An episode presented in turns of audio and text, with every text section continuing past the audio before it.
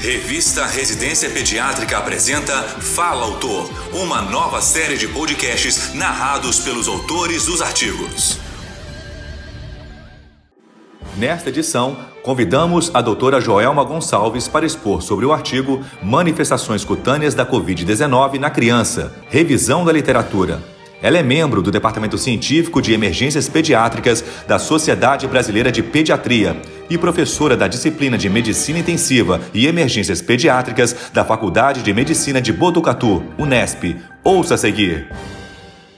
Como todos sabemos, desde que a Covid-19, síndrome clínica causada pelo SARS-CoV-2, foi relatada, a pandemia que este vírus causou trouxe inúmeros desafios. Nós sabemos que, além do espectro clínico inicialmente descrito como de acometimento principal das vias aéreas, com diferentes intensidades, foram também descritos quadros e manifestações em outros órgãos e sistemas, e eu vou falar particularmente das manifestações cutâneas. Estas, primeiramente, foram descritas por Recalcati, num relato de 88 casos da faixa etária do adulto, e as principais manifestações descritas foram um rush eritematoso difuso, alguns pacientes apresentaram urticária difusa e outros deles padrão pápulo-vesicular semelhante à varicela. Recalcate conclui que estas manifestações cutâneas é, são semelhantes às descritas em outras doenças virais, mas chamou a atenção por exemplo, é que alguns dos seus pacientes tiveram a manifestação cutânea precedendo o quadro respiratório.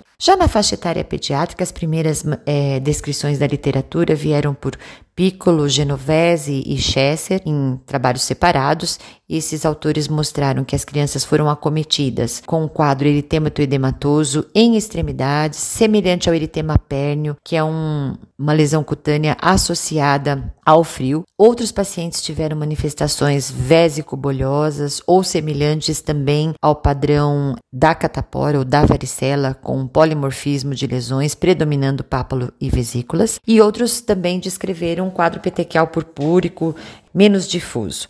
Mas a descrição destes relatos, desses principais relatos, chama atenção para o fato das lesões predominarem basicamente em tronco e em extremidades e também na faixa etária pediátrica, que em alguns casos preceder o quadro respiratório, ser a única manifestação clínica da doença ou aparecer durante as outras manifestações associadas a ela e posteriormente. Os quadros que apareceram posteriormente ao diagnóstico da Covid foram descritos até sete dias do diagnóstico da doença. Bom, o que nós observamos então ao longo destes é, dois anos, quase três anos de Covid-19 que nós temos descritos na literatura, os achados cutâneos são manifestações raras, nós é, voltamos a lembrar que ainda nas crianças a Covid-19 causa efetivamente doença menos grave e as manifestações cutâneas foram descritas apenas em relatos de casos. E em muitos destes casos descritos não se observou positividade do RT-PCR durante as manifestações cutâneas.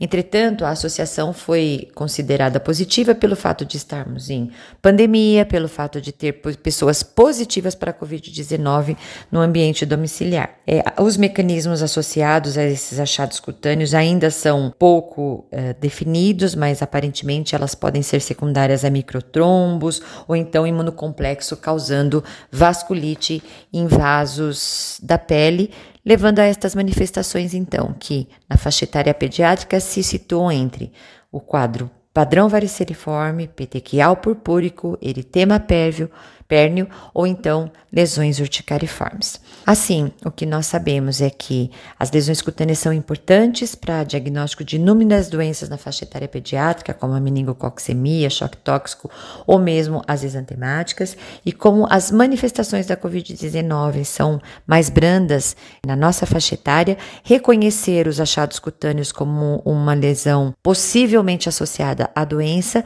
com certeza nos ajuda a fazer diagnóstico da Covid-19 na faixa etária pediátrica. Obrigada. Você ouviu a doutora Joelma Gonçalves expondo sobre o artigo Manifestações Cutâneas da Covid-19 na Criança, revisão da literatura. Para ouvir todos os podcasts, acesse a página da revista Residência Pediátrica na internet. O endereço é residenciapediatrica.com.br barra mídia barra podcast. Residência Pediátrica, a revista do pediatra. Você ouviu mais um episódio da série de podcasts Fala Autor. Realização Revista Residência Pediátrica da Sociedade Brasileira de Pediatria.